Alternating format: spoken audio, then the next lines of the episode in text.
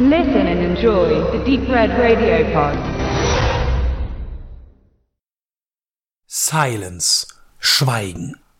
Das bezieht sich auf den Roman Chinmoko des japanischen Schriftstellers Endo Shusaka. Dieses Buch, das in seinem Todesjahr 1966 veröffentlicht wurde, schildert die Geschichte des Priesters Sebastian Rodrigo, der nach Japan reist, um einen geistlichen Kollegen ausfindig zu machen, von dem es heißt, er habe seinen Glauben abgeschworen, nachdem er der Christenverfolgung dort erlegen ist. Nachdem Mitte des 16. Jahrhunderts portugiesische Seefahrer auf Japan landeten, begannen sie durch Missionierung eine katholische Gemeinschaft zu bilden, die anwuchs und anfänglich von den Regierenden noch geduldet wurde, da man sich als offen für die Welt und andere Kulturen und Religionen präsentierte. Als die Obrigkeit aber erfuhr, was mit anderen Ländern geschah, in der die römisch-katholische Kirche Einfluss durch Konvertierung der Völker erlangte, Armut, Versklavung und herrschaftliche Übernahme, reagierte man mit dem Verbot dieser Glaubensrichtung. Die tausenden neuen japanischen Katholiken mussten ihren Übergang vom Buddhismus zum Christentum rückgängig machen, indem sie öffentlich Bildnisse von Jesus Christus oder der Jungfrau Maria entweihten. Wer nicht gehorchte und rekonvertierte, wurde nicht selten mit dem Tode bestraft. Dieses Schicksal betraf auch viele Priester, die nicht rechtzeitig das Land verlassen konnten oder wollten.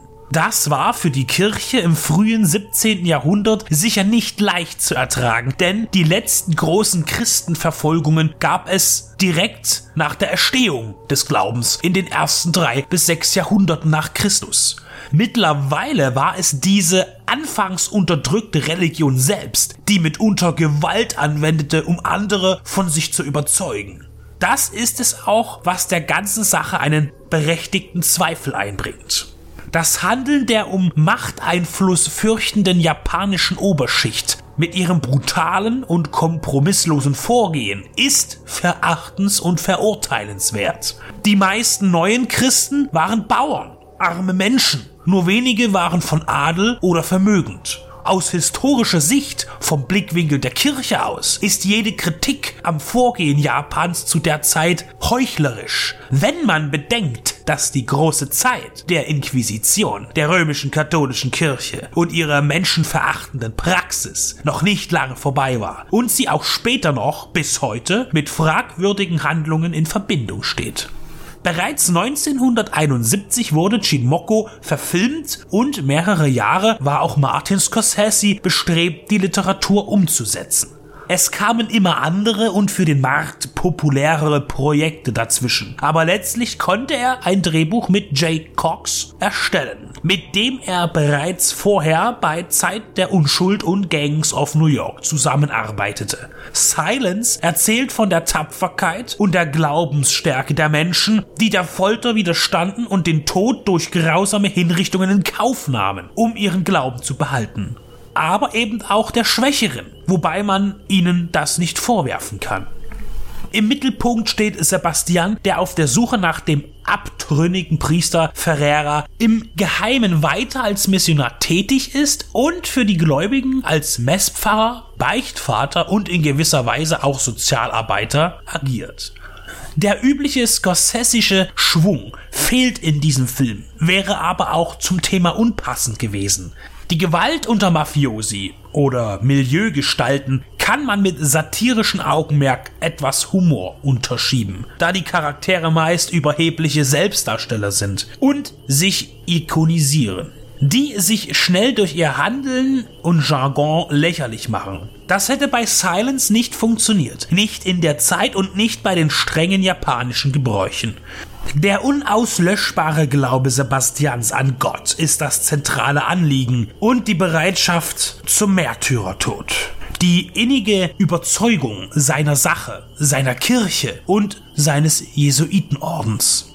Der Film stellt das christliche Handeln in seiner Expansion als das absolute Gute dar. Die japanische Regierung ist das Böse Nur einmal schimmert eine kurze Kritik durch, als Sebastian in Gefangenschaft die Arroganz der Katholiken durchblicken lässt, indem er den Buddhismus als Religion diffamiert. Als Identifikationsfigur wird sein Charakter eher denen dienlich sein, die sich auch mit dem christlichen Glauben ernsthaft und wohlwollend auseinandersetzen.